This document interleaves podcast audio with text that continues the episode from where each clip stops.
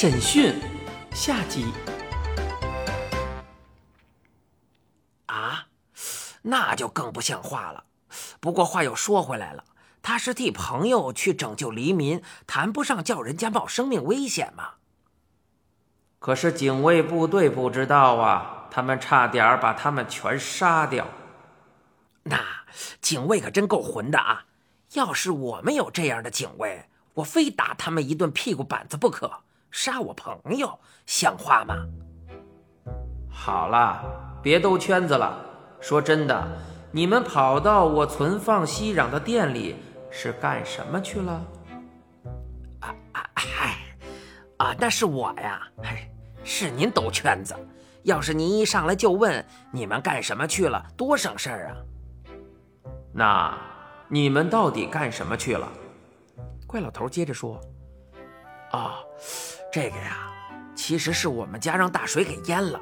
我老伴儿冲着我发脾气，桌子都飘起来了。你还坐在这儿喝酒？去，顺着箭木爬上去，给我弄点息壤来。我孙子也闹着要跟来，就一起来了。哎，您瞧，是不是几句话就说清楚了？还是不太清楚。尊夫人是怎么知道息壤的？她呀，嗨，她是王母娘娘的表妹呀，想必是听王母娘娘说的。你严肃一点好吗？您老是笑，我太严肃了，显得不合适。你去哪儿拿的熙壤？是不是滚直使的？我不认识您的朋友啊，这么大的岁数，我跟您撒谎干嘛呀？我理直气壮地插嘴说道：“我们本来就是自己去的。”天帝仍保持着他的坦诚态度，说：“我在那座殿里摆放了七七四千九百坛土石，里头只有一坛是熙壤，其余四千八百九十九坛全是假货。以滚的天资和法力。”绝对没有可能在十二个时辰之内找到。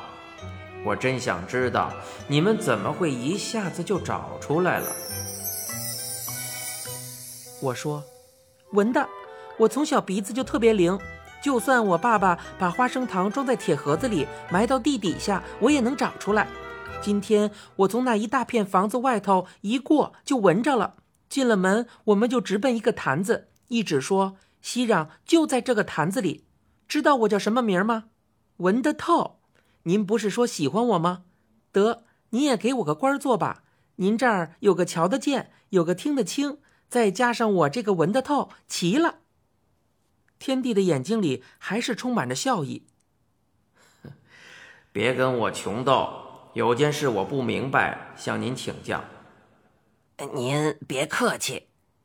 既然熙攘让您拿走了，那么滚抱走的那一坛子又是什么呢？他要是真抱走了，那肯定是假冒伪劣产品嘛！您这儿假货太多了，好家伙，百分之九十九点九九，比我们那儿的比率还高啊！那么您那一坛子真的呢？怪老头接着说：“哎呦，别提了，我们刚一抬呀，吧唧。”摔在了地上，呼呼的往上冒，弄得一地碎瓦片子。您要是没见着，问问他们，这下子可就把我们吓跑喽。跑远了，我又想想，要是这么就回去，我老伴儿还不得跟我翻脸呀？随便抓了一把也好回去交差呀。就这么着，我们又回来了。没想到，嘿嘿嘿。怪老头刚说到这儿，只听见呼啦一声，天帝这张脸忽然转了过去。转向我们的肯定是后脑勺子上的那张脸，铁青，眉毛竖着，一对眼珠子冒出凶光，好像要一口把我们吞下去。他用巨掌一拍桌子：“高了！你这个蟑螂，你这只跳蚤，你这条小毛毛虫，你把我当成谁了？我是天上和人间的最高统治者，像你们这号的。”我一句话就可以淹死三千万，跟我称什么朋友？简直不知道天高地厚，居然跟我摆老资格，讲什么岁数大呀？你知道我多大岁数了？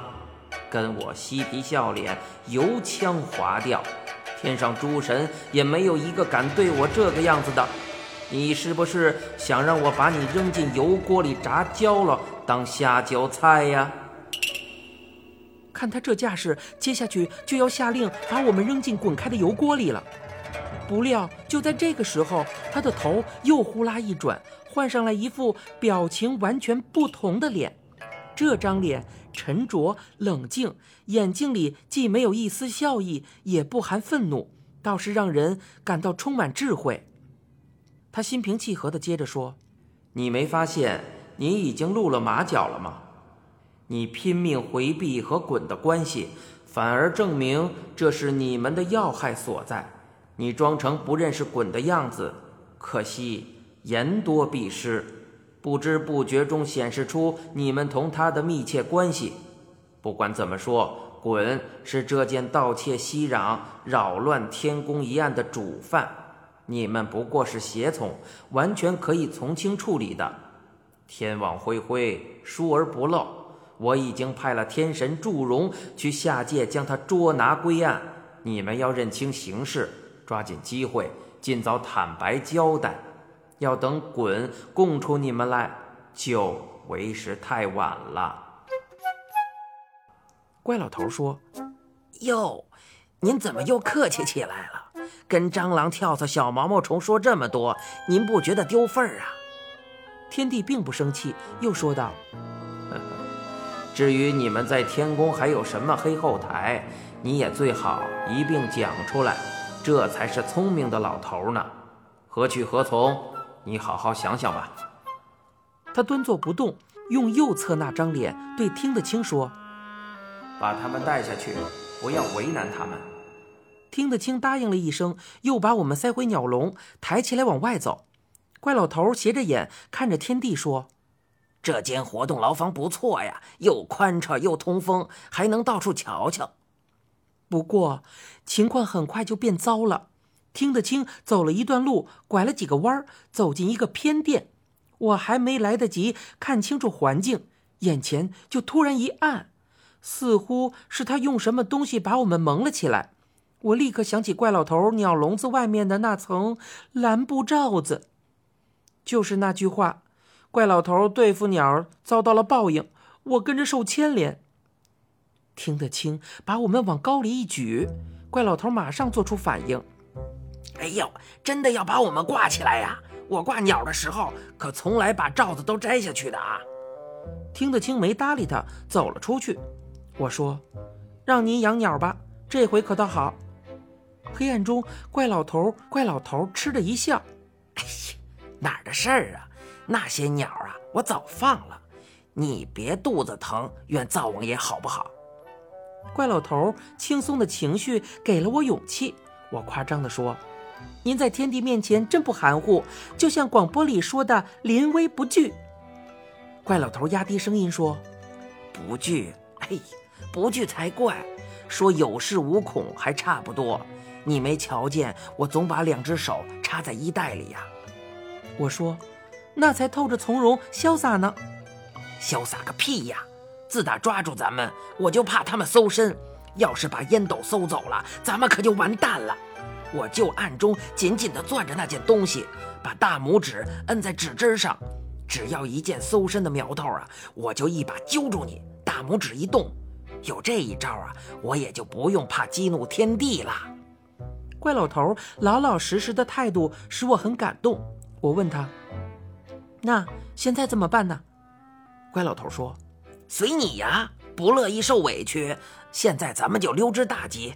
想知道下文，咱们也不妨走着瞧啊。”对，天帝说好像派个什么家伙去下界抓滚了。是啊，是祝融，他是天帝的心腹干将，跟共工一样。也是个不好对付的主啊！共工管水，他呀管火。嗯，那咱们就先留下来。要是祝融真把滚抓起来，咱们就说不定能帮上滚一点忙呢。你现在收听的是伊拉松鼠播讲的《怪老头》，他们能帮上忙吗？欲知详情，请听下回。